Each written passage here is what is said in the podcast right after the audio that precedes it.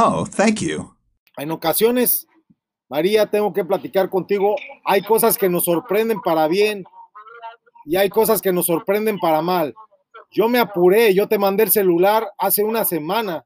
Hoy va a ser una semana que te mandé el celular. Y ahora me sorprendo de que no te ha llegado que dices que no te ha llegado, pero yo estoy buscando aquí en DHL el tracking y dice que está en Tocumen y que ya trataron de entregarlo en tu casa, pero que no había nadie cuando fueron.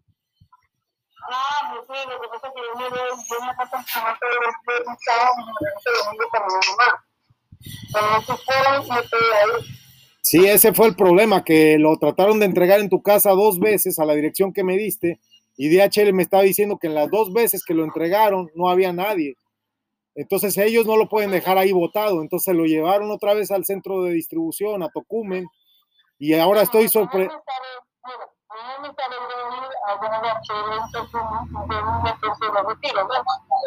No, yo estoy sorprendido porque no fue barato y ellos prometieron que lo entregaban en 24 horas y dice que 24 horas el miércoles, pues no son 24 horas, el miércoles son 72, pero dice que yo se los di el lunes, que ellos lo enviaron el martes y que 24 horas es el miércoles. Entonces son 24 horas a partir de que sale de México. Entonces salió de México el miércoles, el martes salió de México realmente, pero ya en la madrugada del miércoles. Porque ese vuelo sale de México.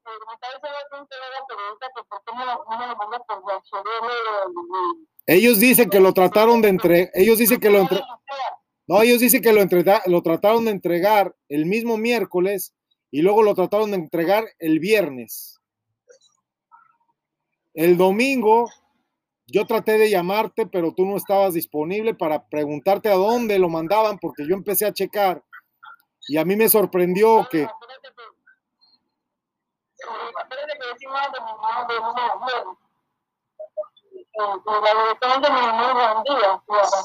Yo creo que lo mejor, lo mejor para no tener sorpresas y que no nos sorprendan con malas noticias, porque a mí me están sorprendiendo igual que a ti. O sea, finalmente yo pagué un servicio muy caro, porque se me hace muy caro lo que pagué, pero bueno, lo pagué con la tarjeta de crédito. No. O sea, el celular no cuesta mucho. El celular nuevo me costó en Barcelona 300 y pico de euros. No es muy caro, no es de los más caros, pero es un celular muy bueno. Y yo, la verdad, la verdad, para que tú no tengas problemas, yo lo mandé reparar antes. Entonces yo fui el fin de semana, lo reparé, pagué la reparación, le hablé a DHL, lo recogieron, lo llevaron a Panamá, trataron de entregártelo el miércoles, trataron de entregártelo el viernes. Eso es lo que ellos dicen, no me consta. Tampoco dice muy bien la hora a la que lo intentaron entregar. Entonces no les creo mucho, pero yo ya puse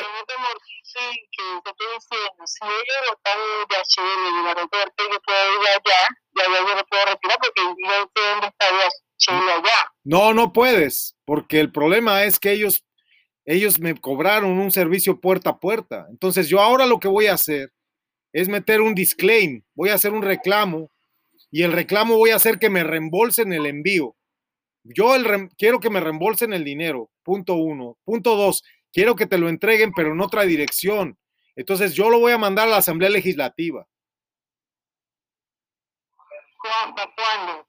Pues yo creo que para mañana que me contesten, porque ahorita, ahorita ya es tarde, ya pasan de las 12 del día. Si ahorita lo hago, ya no lo van a hacer hasta mañana. Entonces, yo voy a pedir mañana temprano, como a las 9 de la mañana, que es cuando operativamente sé que hacen las cosas. Voy a pedir que por favor Primero me quiero sorprender con el Customer Service. Hoy voy a hablarle al Customer Service, voy a empezar a hacer la gestión, voy a escalarlo. Entonces, ya que esté resuelto por el Customer Service, mañana voy a hablar al área operativa, voy a dar el número de guía y los voy a sorprender y les voy a decir, a ver, Customer Service ya dijo que me vas a reembolsar el costo del envío y Customer Service ya ordenó que lo entregues en otra dirección sin costo y me lo vas a hacer favor de llevar a la Asamblea Legislativa, a la oficina de de radio, ¿verdad? Prensa, ¿no? En radio. No, que dile que la oficina de prensa. Ok, en la Asamblea Legislativa, en la oficina de prensa, que se lo entreguen a María Labarca en, en mano, en propia mano, en horario laboral, de lunes a viernes en horario laboral. Entonces, Entonces así no va a haber problema. Yo creo que te lo entrarán. Si yo lo resuelvo hoy y mañana lo ordenan, te va a llegar el miércoles o el jueves, casi seguro. Porque esos tardan un día en lo que lo piensan, otro día en lo que lo ordenan y otro día en lo que lo hacen. Sí, va a llegar el miércoles o el jueves, porque está ahí en Tocumen, pero tú no lo puedes ir a recoger a Tocumen, porque ahora con el COVID nadie puede ir al, al DHL, a la zona del almacén que tienen ahí en Tocumen, porque con el COVID está prohibido. Antes sí podíamos meternos al aeropuerto, hasta como periodista nos metíamos hasta la pista, ¿te acuerdas? Sí. Yo creo que, que, bueno, aquí en prensa siempre hay gente aquí, pero no tengo que el momento yo voy a decirle la, la verdad de las cosas es que, la verdad de las cosas es que yo tengo muchos momentos grandiosos que no me van a echar a perder el día, porque yo voy a acordarme de las cosas buenas y DHL ha hecho cosas asombrosas, DHL es buena compañía, entonces yo no voy a hablar mal de DHL, lo van a resolver, me van a devolver el dinero del envío y te lo van a entregar, porque sé que es una compañía seria. Entonces, yo te voy a decir algo, mejor me voy a acordar de cosas buenas y hay momentos muy bonitos en Panamá que yo quiero recordar. Voy a llamarte en otra ocasión por Skype para que la comunicación sea de calidad y podamos charlar sobre cosas que en Panamá nos asombraron y cosas que en Panamá hicimos que otros se asombraran, ¿verdad? ¿Tú te acuerdas cuando yo en Panamá andaba como diplomático y cuando era también con acreditación de periodista, yo en Panamá andaba con más poder que un diplomático? Yo entraba a la, pista del avión, yo me subía al avión por la pista, yo hacía unas cosas increíbles. Yo mismo, allí en el Palacio de las Garzas con Mireya Moscoso, he podido cocinarle a Mireya Moscoso, la he conocido en persona, nos hemos hecho amigos, he ido con ella en el helicóptero a Guararé, he ido a las tablas. Tú, muchas cosas que tú no sabes, pero yo tengo las fotos y cuando fue el presidente Fox allá a Panamá, que el presidente Fox mandó a la mierda al, embajador mexicano este, al embajador mexicano que se llamaba eh, Bravo, ¿no? El embajador Bravo. Y el, el, el cónsul Pérez Bravo, no, cónsul Pérez Bravo y el embajador Sierra o viceversa. Estos farsantes que me acusaron a mí de ser embajador falso, que me sacaron en el Panamá, en el Panamá América periodicazos, ¿te acuerdas? Y yo tengo momentos muy grandiosos y muy memorables de momentos increíbles en Panamá. Yo en Panamá he vivido cosas increíbles. Y quiero hoy darte las gracias, María Labarca, porque María Labarca Sánchez, María del Pilar a Labarca Sánchez, todas esas aventuras que viví en Panamá, en gran parte las viví gracias a ti. Y te quiero dar las gracias porque eres y has sido una maravillosa amiga que siempre me sorprendió, que siempre ha creído en mí, que siempre con el poder del Señor y la verdad por delante ha permitido momentos maravillosos, increíbles proezas, hazañas, hazañas de, del nivel de, de los guerreros griegos. De verdad, cosas increíbles he vivido al lado tuyo y gracias a ti en Panamá.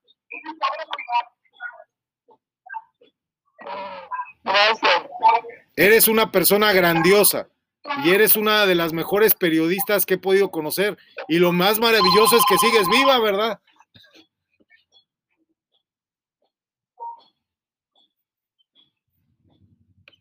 Así que María, ya nos llegó el minuto nueve, nos faltan ocho segundos, no sé si quieras decir algo. Te agradezco mucho que tengas una amistad bonita conmigo, una fraternidad. ¿Quieres decir algo, María? ¿O nos comunicamos por Skype?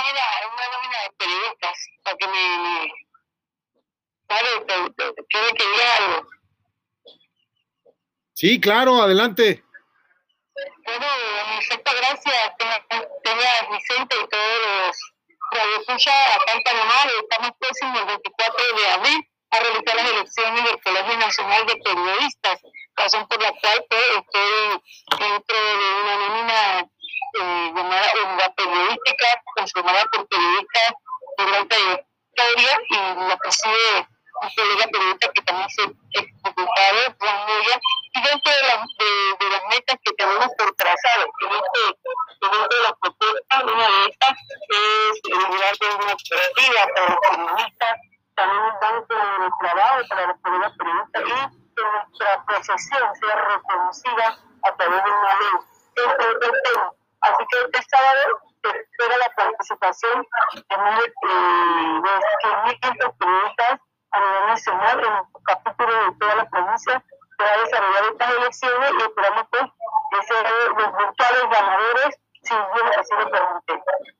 que sí, María. Esto que me estás contando es asombroso.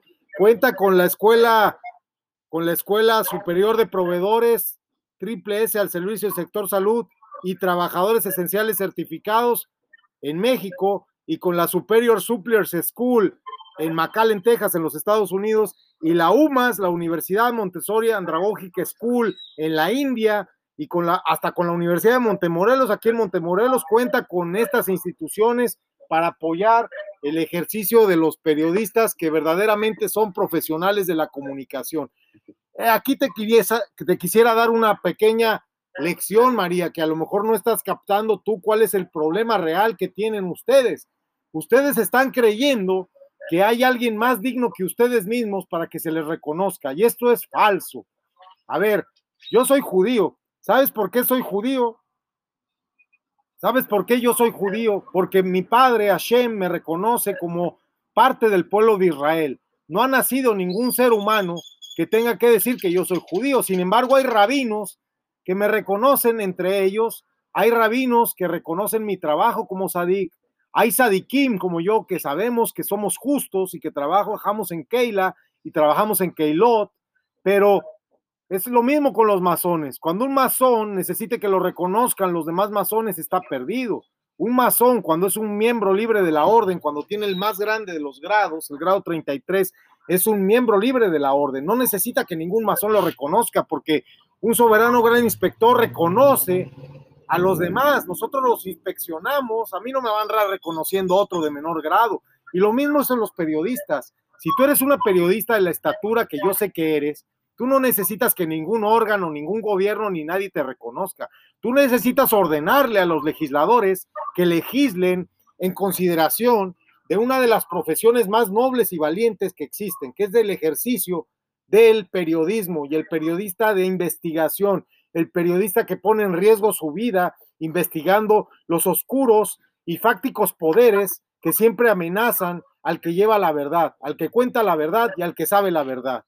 Entonces, ¿por qué siguen ustedes creyendo que alguien los va a reconocer si ustedes mismos son reconocidos por nosotros mismos? La Asociación Nacional de Periodistas, Corresponsales y Periódicos Independientes de la República Mexicana fundada en 1968 por el doctor Eliseo Álvarez en los Estados Unidos mexicanos. El doctor Eliseo Álvarez, en, pan, en paz esté, en Gran Edén y en Eterno Oriente, nos legó una organización con un trabajo tan bonito que tú sabes, mis avatares en Panamá, a mí me querían chingar, a mí me acusaron de todo, ¿verdad? Andaban sobre mí, me querían extraditar a México, ¿verdad?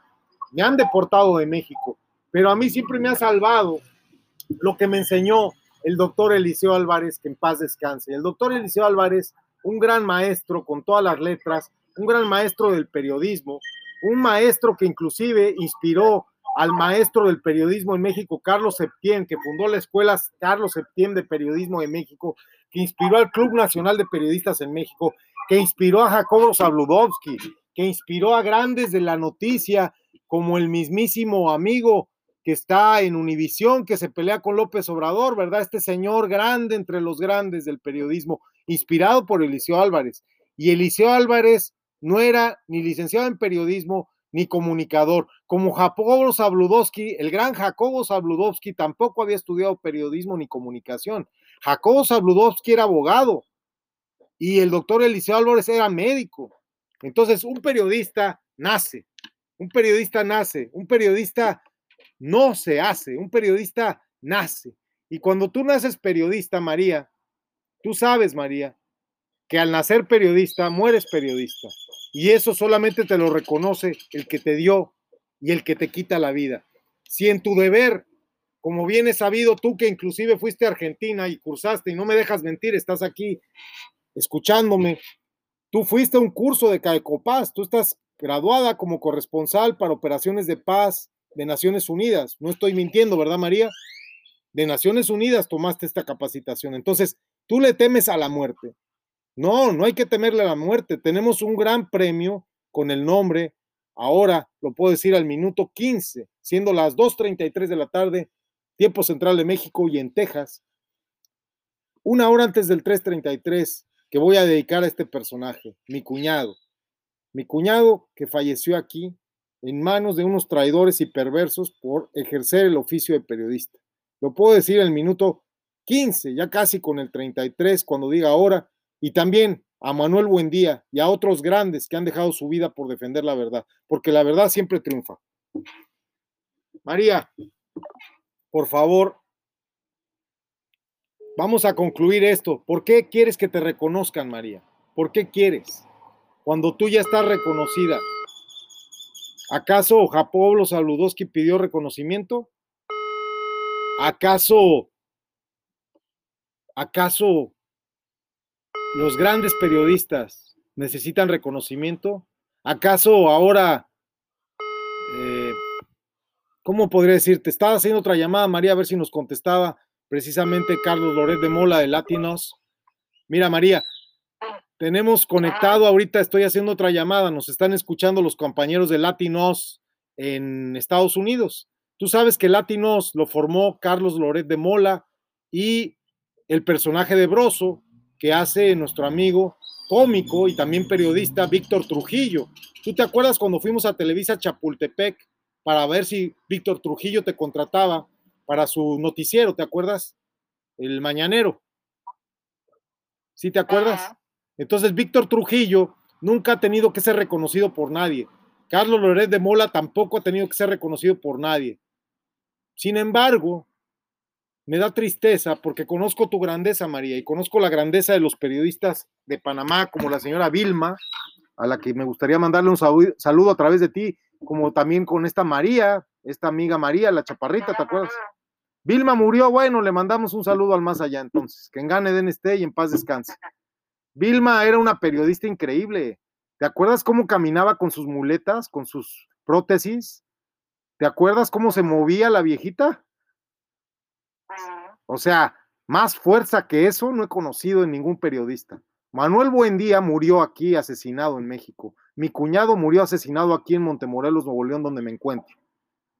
murieron defendiendo la verdad. Hace unos días murió Frank Suárez en Puerto Rico, asesinado. Lo tiraron del sexto piso por el balcón. Pero él decía una frase, la verdad siempre triunfa. ¿Verdad?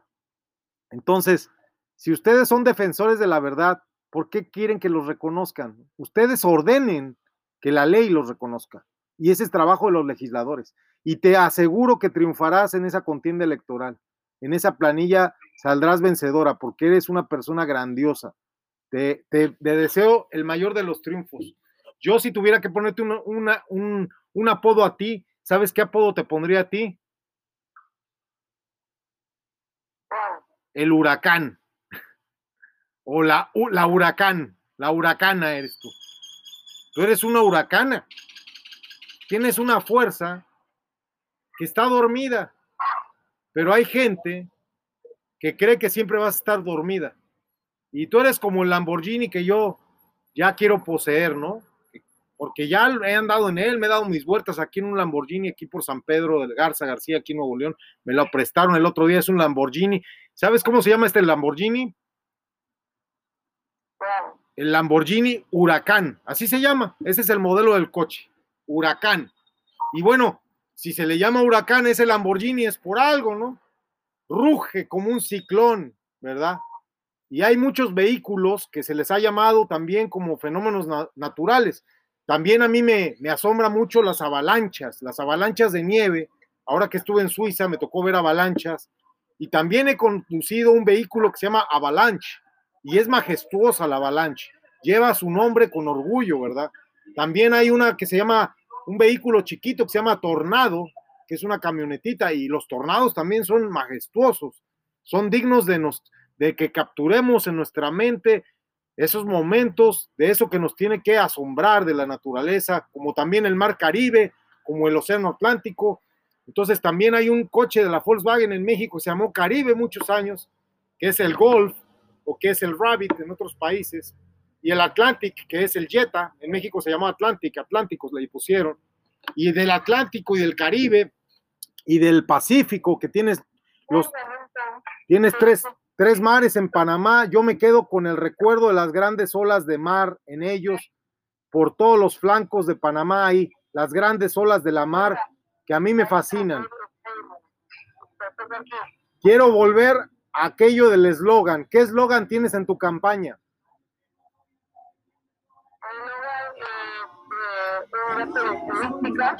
¿Cuál? ¿Cuál? Unidad. No, ese eslogan no sirve. Quita eso. No vas a ganar así. Tienes que decir, soy un huracán. Amenázalos. Si no ganas, los vas a destrozar. Porque los vas a destrozar para volverlo a intentar y ganar. Si no ganas estas elecciones, como oposición los vas a destrozar y a la próxima contienda les vas a ganar porque eres un huracán. Ellos no creen que eres un huracán. Ok, que hagan trampa. Si pierdes, yo me voy a encargar de ayudarte para que los destroces. Tienes que ser como un huracán, los tienes que destrozar. Pero yo quisiera que tú te asombraras cuando me escuchas. ¿A ti te parece asombroso cuando me escuchas a mí? ¿Te, te parece mi pres... ¿Te parece... ¿Sí te asombra escucharme o no te asombra? ¿O crees que soy uno más de esos políticos baratos fracasados? ¿O solo te puedes asombrar ante los líderes políticos de tu país o los líderes culturales, los gurús? ¿O quieres que te lleve al senador René May para que te asombres? María.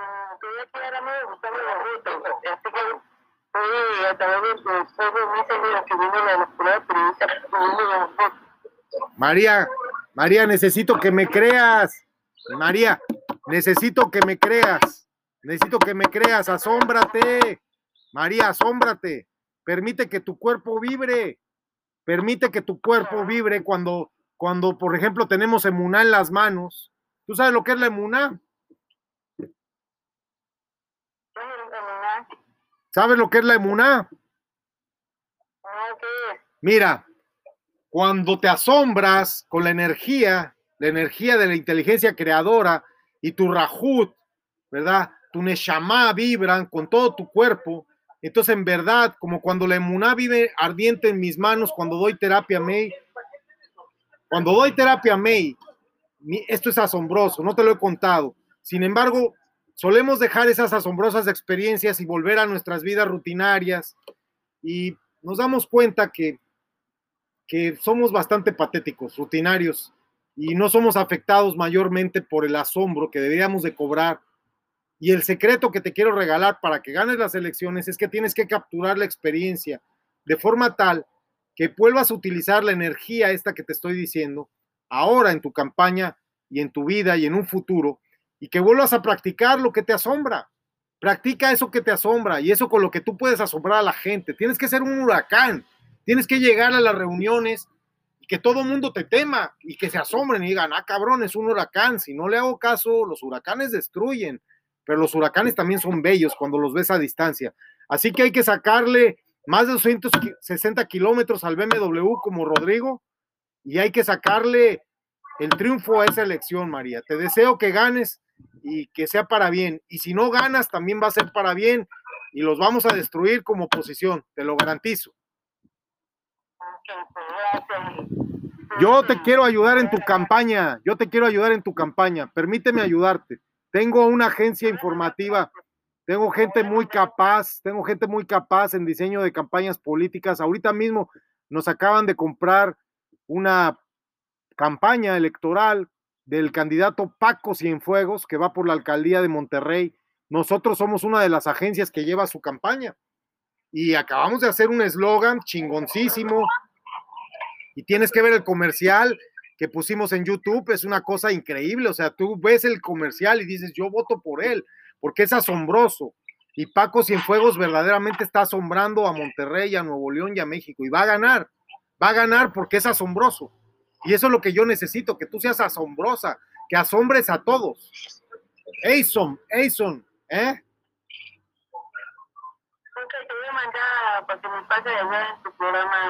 claro que sí. Échale muchas ganas, amiga. Ya llegamos al minuto casi 25, seguramente iremos por la pausa comercial al minuto 30 e iremos por un tercer fragmento. Y te mando un abrazo grande hasta Panamá, hasta la Panamá de mis amores, hasta mi Panamá. Un abrazo. Gracias, María. Hasta pronto. Gracias. Hasta entonces, victoria siempre. Muy bien, pues esto se puede hacer de esta manera o podemos sacarle más de los 260 kilómetros por hora al BMW. Vamos a llamarle a ese fulano, a ese que suele correr a más de 260 kilómetros por hora, a ver si nos toma la llamada. Ya en los últimos, ¿qué nos quedan? Menos de cinco minutos.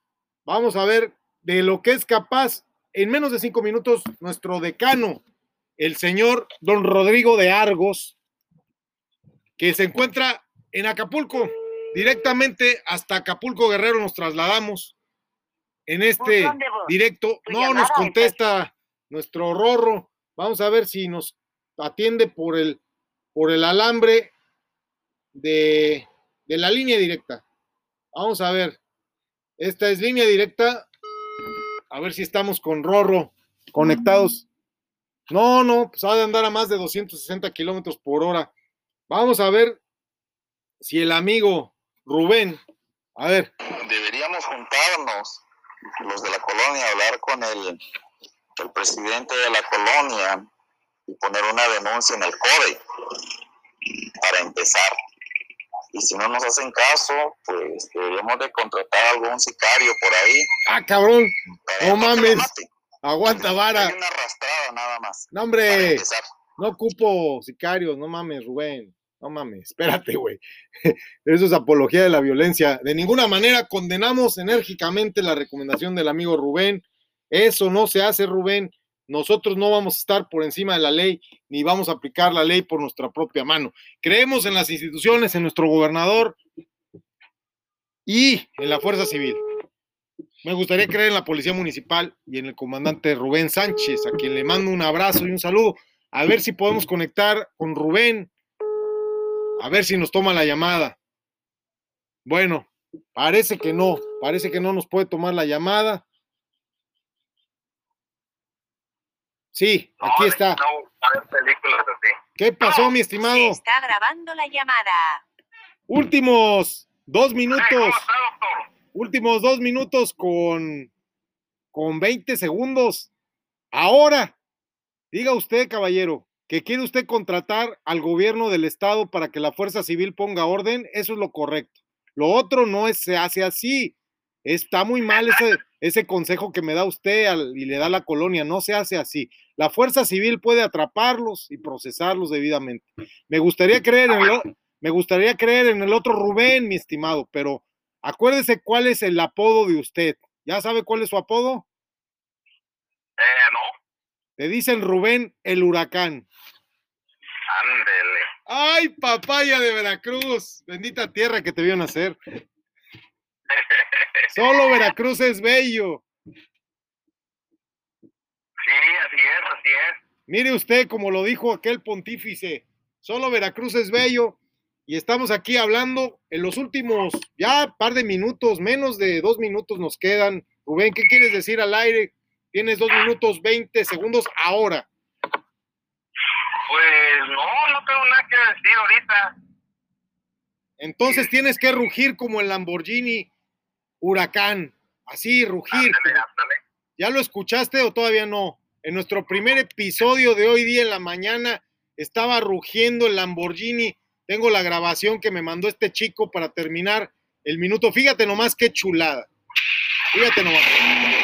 ¿Escuchas? Mira. Lo encendió para mí esta mañana. Fíjate. Fíjate. Escucha. Y está en frío, ¿eh? Mira, mira, mira, ahí va. Ahí va. Ahí va, ahí va. Ahí va el rugir, ahí va. ¡Ay! ¿Qué hubo? ¿Sí lo escuchas? Ese es mi Lamborghini. Pero hasta que no sea mío, no voy a dejar de hablar. Pero así tú tienes que ser como el huracán. Puedes rugir en los próximos 20 segundos ahora. Como el huracán Ramírez. Tienes que rugir, tienes que rugir y, y no es necesario mandar a ningún malito. Yo me llevo bien con el, yo me llevo bien con el Bronco y le vamos a decir al Bronco que, que les pare el carro a estos hijos de puta. Baruch Hashem. Oh, thank you.